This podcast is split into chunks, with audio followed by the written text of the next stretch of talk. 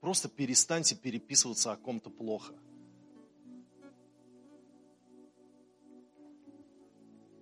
Или говорить о ком-то. Представляете, вы сидите в комнате и говорите о какой-то женщине плохо. А она в слезах заходит из кухни и говорит, а я все слышала. Может такое не быть. А может такое быть. И бывают такие ситуации, когда мы попадаем в них. И вообще это нехорошо, когда мы перетираем кому-то кости, кого-то осуждаем.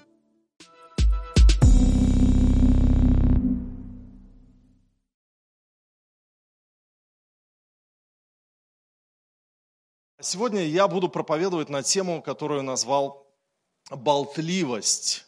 Поговорим о болтливости. А почему бы нет? Э, есть такая проблема эм, в нашей жизни, и я верю, что Господь хочет нас от этого избавить.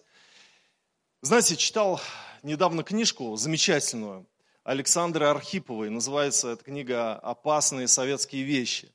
И там вот Александра Архипова, она рассказывала про городскую легенду или городской миф. Это, знаете, это на первый взгляд правдоподобная такая короткая история – но на самом деле э, не соответствующие действительности, хотя опирается на какие-то современные технические, общественные реалии. Так вот, э, там вот мне понравилось то, что она писала. Я помню это из детства, даже про Кока-Колу был такой миф, что э, Кока-Кола, значит, она способна разводить, растворять монеты, провоцировать смертельные заболевания, вызывать наркотическую зависимость, служить средством домашней контрацепции даже. И вот, вот так, такие пугалки, легенды, они ходили в свое время. Или, например, об импортных товарах, о том, что а, когда ты хочешь купить импортную вещь, то там, там а, змея есть, которая прячется в покупках, и поэтому это очень-очень опасно. Или, например, в 80-е, в 90-е годы Э, была еще легенда о ВИЧ-террористах. Вы, наверное, помните, которые будто бы оставляют в общественных местах инфицированные иголки. И э, чтобы ну, любой человек, который сядет на кресло в кинотеатре, так сказать, а там это инфицированная иголка, чтобы он заразился. Так вот, вот эм, очень много мифов, легенд, они существуют, и мы друг другу это бывает передаем. Кроме того, болтливость, она выражается в разных вещах. Э, в том, что мы перетираем кому-то кости, э, в том, что мы э, кого-то осуждаем, а, а, говорим о ком-то человеке, которого нет в нашем обществе. В комедии Грибоедова «Горе от ума» показано, что слухи там распускала Софья. Очень такая смешная комедия. На самом деле там высмеивается аристократическое общество. И в разговоре с господином Н. Софья, она говорит о Чацком. Он не в своем уме. Но она не имела в виду, что он сумасшедший. Она просто говорит, он не в своем уме. Иронически так. А вот этот господин Н. воспринял эту информацию, что он не в своем уме, буквально. И начал считать, что Чацкий сошел с ума. И этот слух распространился во всем доме Фамусова. Так что все вот герои этой комедии, они стали верить в то, что Чацкий сошел с ума, и даже написано, стали замечать в его словах и действиях признаки сумасшествия. А, так вот, это на самом деле и было всегда, да, то, что люди распространяют молву, люди сплетничают. И я верю, что Господь хочет избавить нас, верующих, от этого, чтобы мы посмотрели на это как на проблему. Болтливость – это проблема – Давайте мы с вами откроем первое послание Тимофею, пятую главу, и прочитаем с 11 по 13 стихи. «Молодых же вдовиц не принимай, ибо они, впадая в роскошь, в противность Христу, желают вступать в брак. Они подлежат осуждению, потому что отвергли прежнюю веру. При том же они, будучи праздны, приучаются ходить по домам, и бывают не только праздные, но и болтливые, любопытны и говорят, чего не должно. Давайте продолжим еще 14-15 стихи. Итак, я желаю, чтобы молодые вдовы вступали в брак, рождали детей, управляли домом и не подавали противнику никакого повода к злоречию. Ибо некоторые уже совратились вслед сатаны. А, что мы видим из всего этого повествования о молодых вдовах, которых апостол Павел говорит Тимофею, не принимай их, о чем вообще речь? Апостол Павел, будучи уже стар, передает наставление молодому епископу, служителю, пастырю Тимофею, как должен вести себя в Доме Божьем, как нужно разбирать различные ситуации, как относиться к тем или иным э, социальным слоям в церкви, да, как, э, что нужно делать в отношении вдовиц. И он посвящает пятую главу как раз тому, как относиться к вдовам. И сначала он пишет о вдовах, у которых есть дети, что не нужно обременять церкви этих вдов, пусть дети заботятся о своих родителях, потому что кто о своих, особенно о домашних, не печется, тот отрекся от веры хуже неверного. Он говорит, но есть э, исключения, есть вдовицы, которые э, не имеют детей, которые вот 60-летние, она умывала ноги святым, она гостеприимство оказывала, она э, полна была добрых дел. Вот таких может церковь поддерживать как-то, материально даже помогать. А молодых вдовиц, апостол Павел говорит, ты их не, не записывай в список на содержание церкви. То есть не принимай, не в смысле не принимай, а отвергай, а в смысле на содержание церкви, не бери. Почему? И он начинает объяснять. Потому что вот эти молодые вдовицы, они дали определенное обещание, что они теперь будут жить для Господа. То есть, э, видимо, об этом говорит апостол Павел в современном переводе. Вы можете прочитать, что они нарушили вот этот обет своей преданности э, своему, э, ну, своим словам. Да?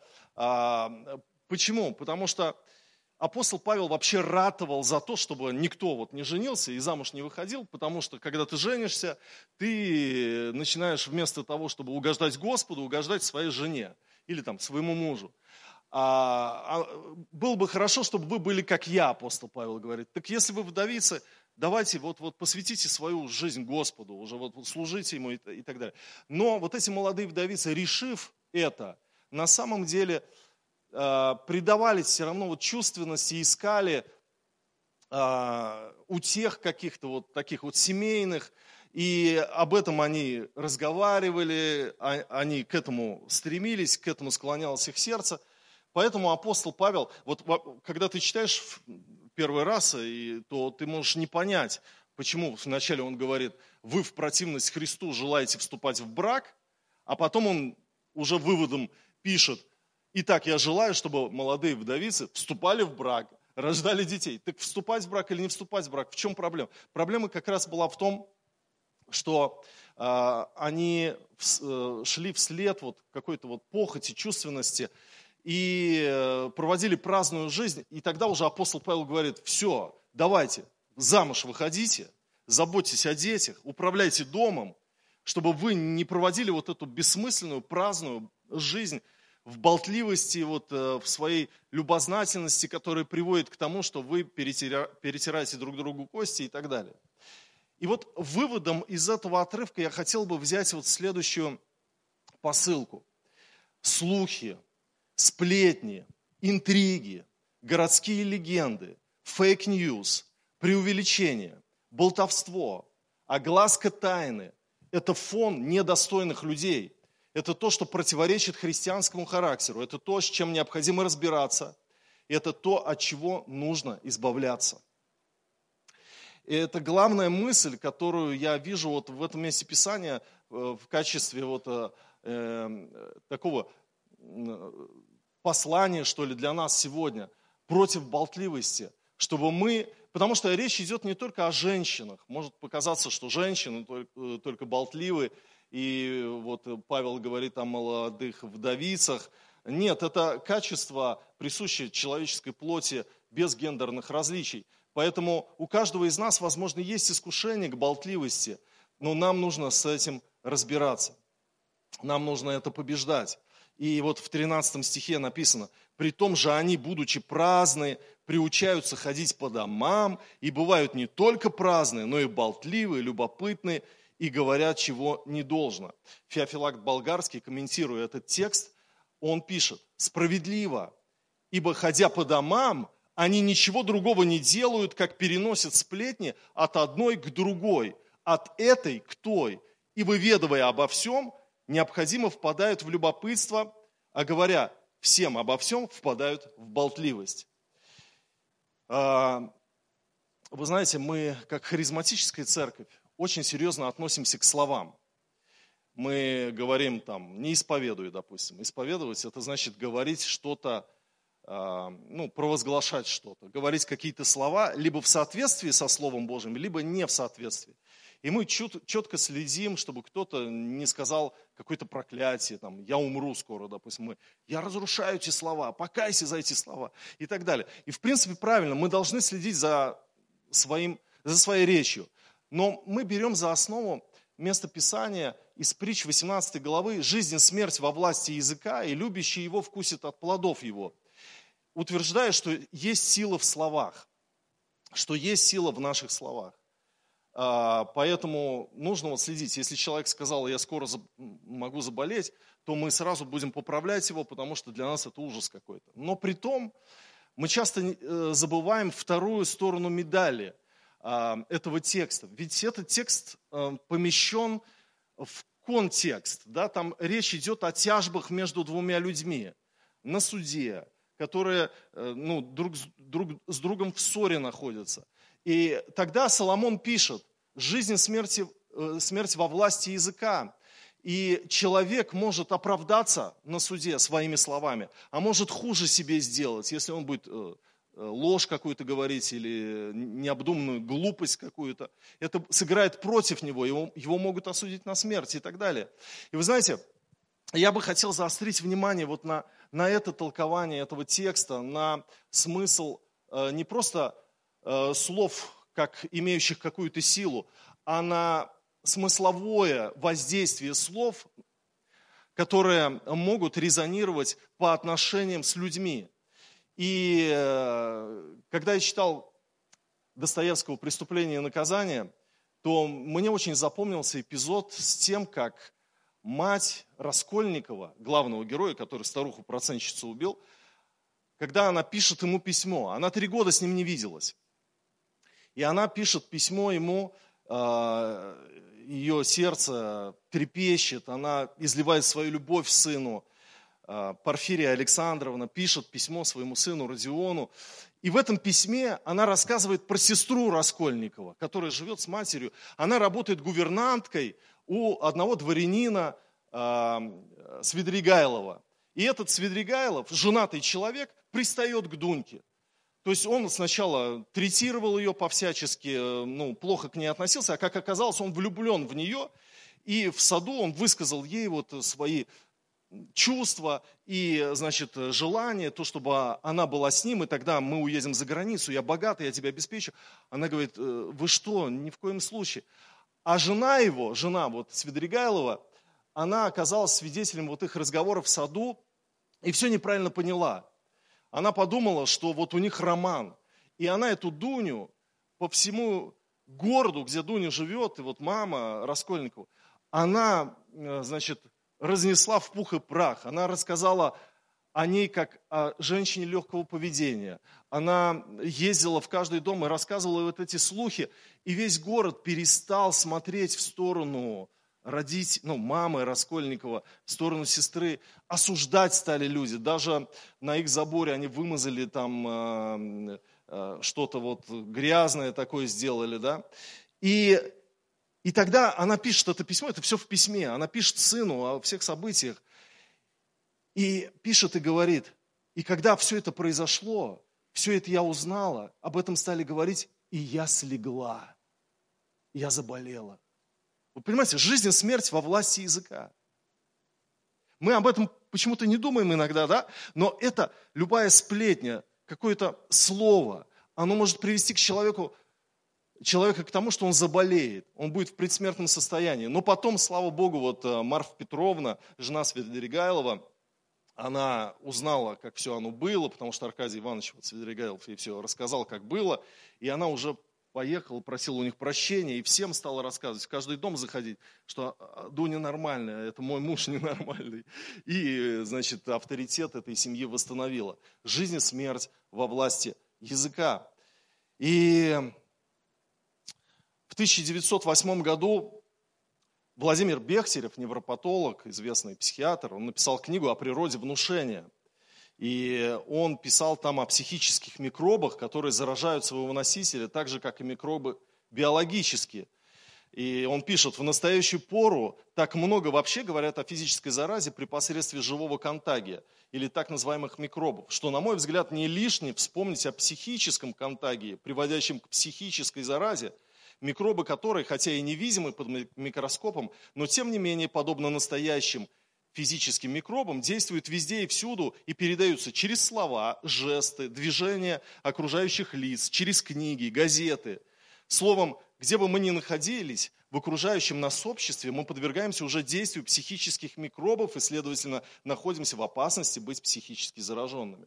На самом деле слова, сплетни, рассказы, а, интонация, все это имеет большое значение. И нам нужно хранить свои уста, нам нужно быть мудрыми, нам нужно быть целомудренными, есть такое хорошее слово библейское, чтобы строить своими словами, чтобы наши слова были приправлены солью, чтобы мы не были поверхностными, глупыми людьми, которые болтливы, говорят, чего не должно и так далее. В чем может вообще выражаться болтливость, кроме сплетен?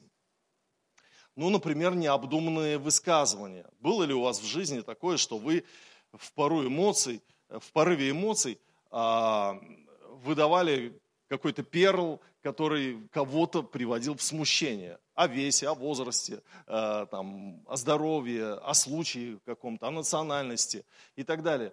Я помню, был случай, когда у нас был один проповедник, и он замечательно проповедовал, шикарно. Он, он до сих пор я его уважаю, но, но э, я отношусь вообще вот к проповеди очень серьезно. Я считаю, что проповедь нужно писать, к ней нужно готовиться, потому что ты говоришь Слово Божье, и придавать себя экспромту я считаю опасным. Пусть это будет у каких-то проповедников, я их не осуждаю, возможно, в этом есть волна духа, движения, ты что-то придумываешь, и это в кон, в цвет, и всем нравится. Но вот тот проповедник как раз, он очень много что-то экспромтом говорил и рассказывал про свой реабилитационный центр – и, и, и он так высказался, он говорит, да они идиоты, они в школе не учились, они букварь курили. А у нас третья часть церкви, если не половина на тот момент, э, были э, реабилитанты. И, естественно, они соблазнились, но они дальше уже выключились, они не слушали, что там дальше было. Хотя проповедь была очень классная. Поэтому необдуманные высказывания. Нам нужно хранить свои уста, нам нужно подумать, прежде чем что-то сказать. Это очень-очень важно. Или преувеличение. Вы когда-нибудь преувеличивали а, какие-то факты, э, историю какую-то рассказывали с приукрасом. Это тоже относится к болтливости. Или слухи, да, неправдоподобные истории, фейковые новости, когда друг друга пересылают и пугают друг друга чем-то, какими-то явлениями. Э, и люди в страхе живут просто из-за того, что друг друга этим пугают. И, или, например, есть такое понятие, как категорическая вкусовщина. Это когда у тебя есть свой взгляд на что-то, но ты его директивно транслируешь. Ты как бы вот обозначаешь, что вот фу, этот напиток дурацкий. Или вот это блюдо невкусное. Не ходите в этот ресторан. Э, там ужасно готовят. И так далее. Вот когда есть такое категорическое заявление, да, тебе не понравилось. Да, может быть, у тебя... Мне рассказали историю одну, как а, один брат смотрел одного проповедника, получал благословение, а другой ему говорит, а, этому брату, он говорит, да он как-то не очень. Просто одна фраза, да он как-то не очень. И этот брат, он говорит, я смотрю его раз, потом два, три, и у меня такое уже складывается, да он как-то не очень. Вы знаете, вот когда есть вот этот психический микроб, который ты передал своей вкусовщиной, у человека ну, складывается уже вот определенное искушающее, такое продавливающее твое мнение, которое совершенно не объективно. И здесь нам нужно тоже следить. Да, ты можешь сказать, я всегда говорю правду, то, что я думаю, но это не всегда мудро. И чаще всего это не мудро потому что это может быть навязыванием своего субъективного мнения, и э, ты же не портишь воздух в обществе, потому что считаешь это неприличным. Почему ты портишь настроение другим, выдавая свою правду, которая совершенно может быть необъективной. А, огласка тайны – это тоже то, что относится вот к этому болтовству, когда ты делишься с другими тем, что не должен был рассказывать, потому что тебя просили не рассказывать. И вы знаете, в протестантской церкви это большое, большая проблема. Почему? Потому что мы заточены на другое. Вот я слушал одного православного священника, и он сказал так. Он говорит, для нас, православных, самый большой грех – это выдать тайну. Исповедь какую-то, может быть, обнажить, да? Выдать тайну какую-то. А для протестантов самый большой грех – это увидеть кого-то в состоянии алкогольного опьянения. Все это ужас, все, мы, мы просто уже, э, это смертельное грехопадение. И мы поэтому про священников православных любим рассказывать, что под лавочкой кто-то там валяется, да? Но при этом сами не считаем чем-то зазорным рассказать какой-то секрет, исповедь, какую-то тайну какую-то. Потому что, а что такое? Я вот, чтобы молились, рассказала. А это все неприемлемо, это противо, а, противоречит христианской вере, христианскому характеру. Это отвратительно. Это то, чего не должно быть у нас. Огласка тайны – это большая проблема. Или, например, есть такое понятие «сболтнул». Сболтнул. А, здесь на самом деле нужна мудрость. Я ехал вот недавно с Денисом, с Машей, мы ездили в Сызрань, там в Сызрани вешают они LED-экран крутой. И я верю, что когда-то Бог даст и нам тоже, ну, когда уже построимся, это не первая необходимость, но чтобы у нас был красивый LED-экран, чтобы у нас презентации красивые были и так далее. Ну, Денис, он специалист в сборе этих экранов, и мы ездили помогать Сызранской церкви. Я был в качестве водителя, вез Дениса специалиста с его женой Марией. И он мне рассказал, вот мы что-то, он говорит, пастор, у тебя самый нелепый случай в жизни какой был? И я что-то не мог вспомнить, а я говорю, а у тебя? Он говорит, ну, мы с братьями поехали в Баку. Ну, там нужно было подумать, открывать ли там служение, репцентра и, и так далее, и так далее. И Маша в Москве в слово жизни с одной сестрой договорилась, что ее родная сестра нас примет бесплатно там в Баку. И мы уже ночью должны были приехать, я пишу смс этой женщине, которую не знаю, которая должна нас принять в своей квартире. А она говорит, ключи возьмите там в почтовом ящике, все нормально, заходите. Мы зашли в эту квартиру, а квартира, говорит, ну просто вот, ну, убитая, убитая квартира. И говорит, Маша мне пишет, ну как, Денис, вы добрались, как, как квартира? И я ей пишу, квартира дрова, все, что здесь есть хорошее, это холодильник и стиральная машинка. И отправляю это сообщение не Маше, а этой женщине. И это было все, говорит. Я, я, когда я братьям рассказал, они просто онемели и ничего э, не могли говорить какое-то время. Это был шок. Потом ему при, приходилось выруливать. Я, я думаю, что он вырулил не благодаря своей хитрости, мудрости, там, а, а благодаря благонравному характеру той сестры, которая получила это сообщение. Она там ответила, ну вы можете лучше найти что-то сами. Ну, то есть, э, очень духовно ответила. И потом он как-то это все и объяснял. Не знаю как. Но вот такая ситуация. Сболтнул или, или вот э, поступил нелепо да, в своем высказывании, в своем мнении. Нам очень важно следить за своими словами, за, своими, за своим поведением. В 2017 году исследователи из Массачусетского технологического университета Деп Рой и Синин Арл проанализировали более 126 тысяч цепочек ретвитов, каскадов, содержащих правдивые новости и фейковые. Трех миллионов пользователей за 11 лет наблюдений. Они провели очень большую исследовательскую работу. Их результаты были ошеломляющими. Статья вышла в Science, это самый престижный научный журнал. Статистический анализ показал, для того, чтобы дойти до полутора, тысячного, до полутора тысяч пользователей, настоящим новостям требуется примерно в 6 раз больше времени, чем фейковым. И в 20 раз быстрее фейковые новости дойдут до десятой по глубине цепочки ретвитов. В целом у фейковой новости шанс быть перепощенной на 70% выше, чем у настоящей.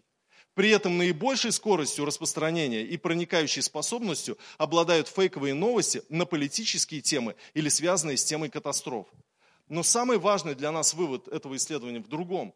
Его авторы говорят, что желание перепостить новость связано со стремлением людей к новизне. И это стремление настолько сильно, что с легкостью преодолевает сомнения по поводу истинности ложности.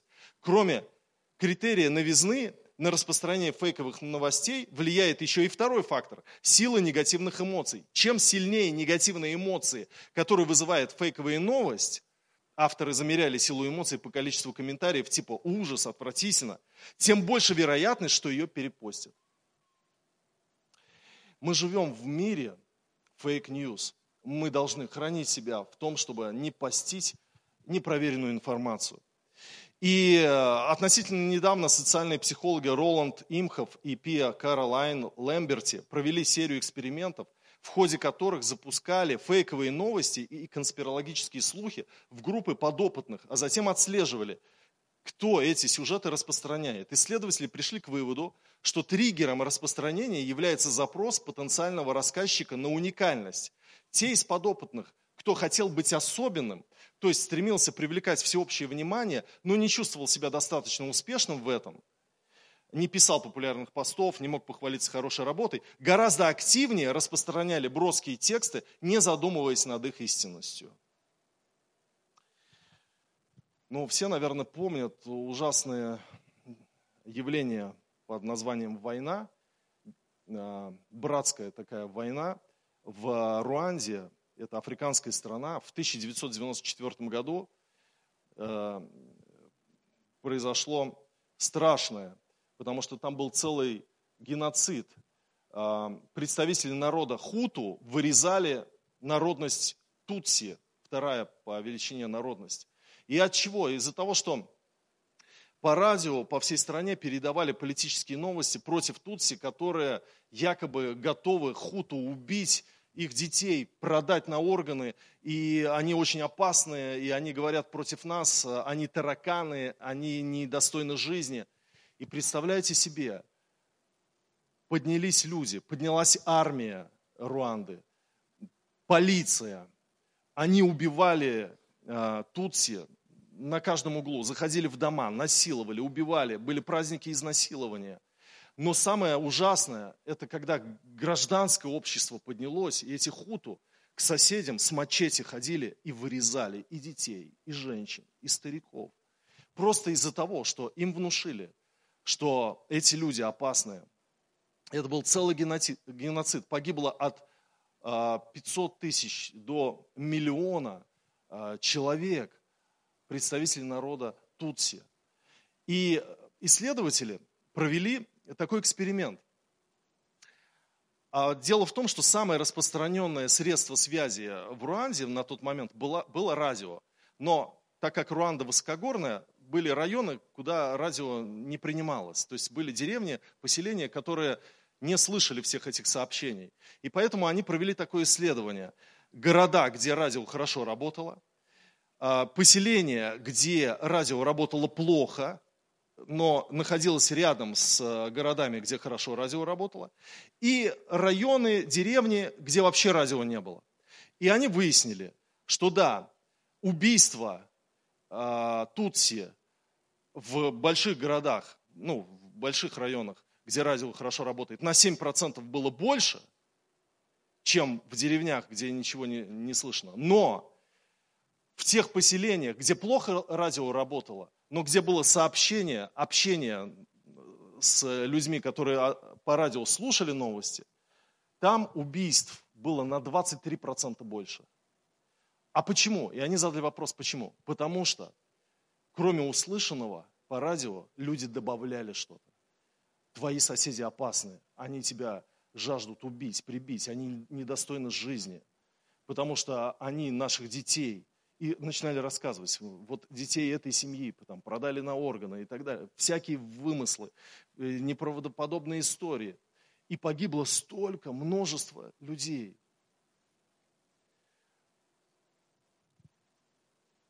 из-за слухов, из-за фейковых историй.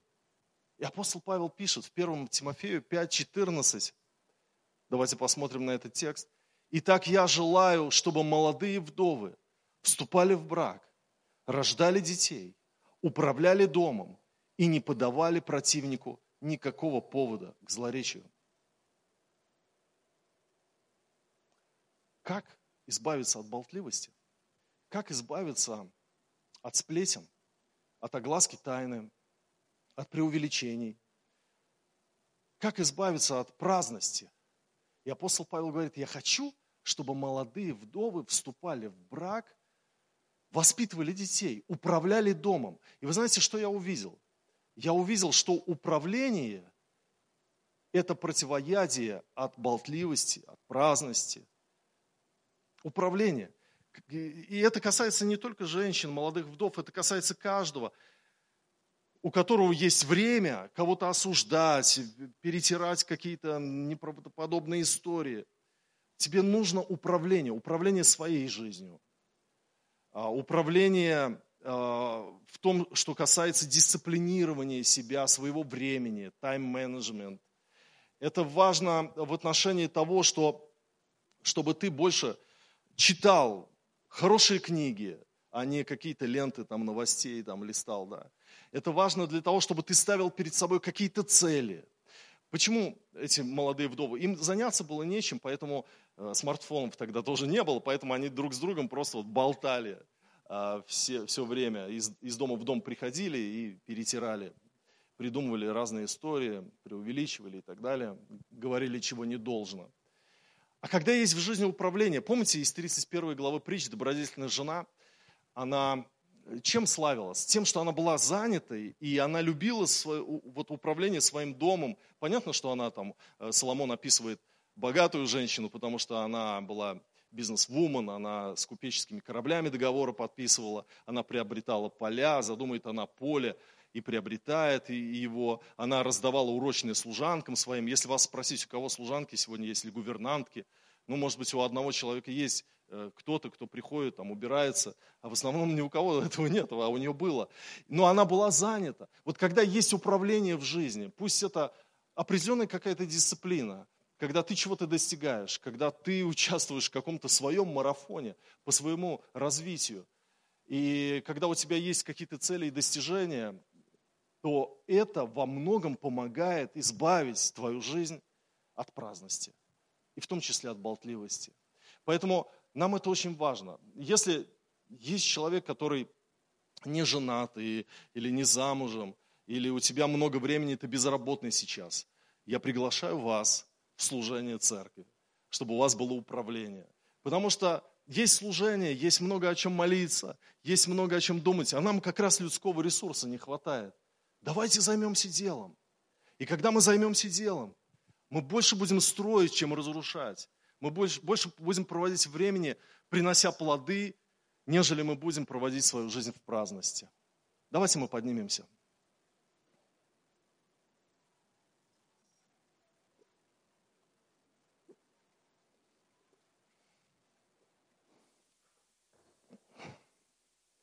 Я верю также, что мы можем победить праздность и болтливость в молитве, в покаянии. Может быть, ну, у каждого было, что где-то взболтнул, где-то что-то написал, не подумав, кого-то огорчил. Может быть, извиниться, попросить прощения и сказать, вы меня не так поняли, я не хотел причинить вам боль перестать говорить о ком-то, переписываться о ком-то. Просто перестаньте переписываться о ком-то плохо.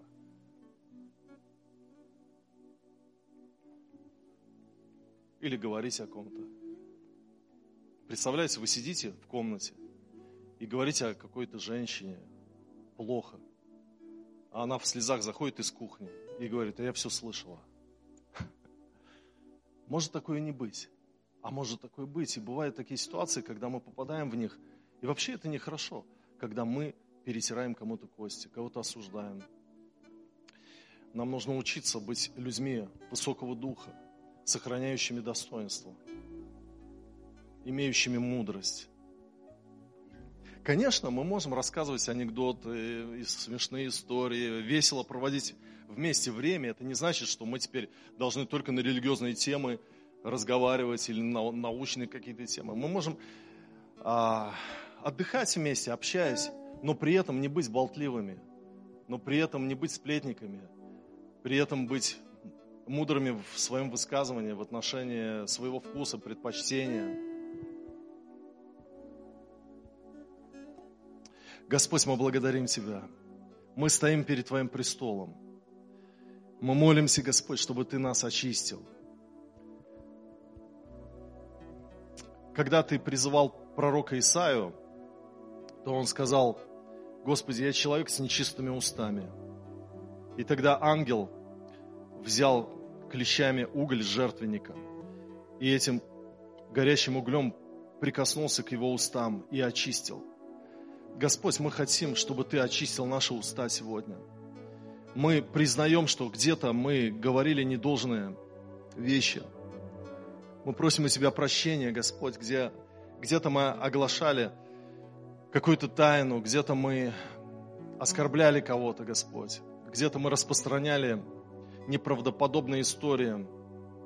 Мы молимся, чтобы нам перестать быть болтливыми, Господь, чтобы нам быть мудрыми, чтобы управление Твое пришло в нашу жизнь, чтобы мы ставили какие-то задачи перед своим, э, в качестве своего личного роста, для достижения каких-то семейных целей, рабочих целей. Боже, дай нам быть людьми посвященными, строителями духа людей, настроения людей, Господь. Чтобы от нас веяло Духом Святым, чтобы после общения с нами людям становилось лучше, чтобы они видели надежду, радость, чтобы они видели, чтобы они чувствовали, как благ Господь. Боже, пусть это будет в нашей жизни. Пусть это будет распространяться через наши уста во имя Иисуса Христа. Слава Тебе и хвала за все. Отец, Сын и Дух Святой. Аминь.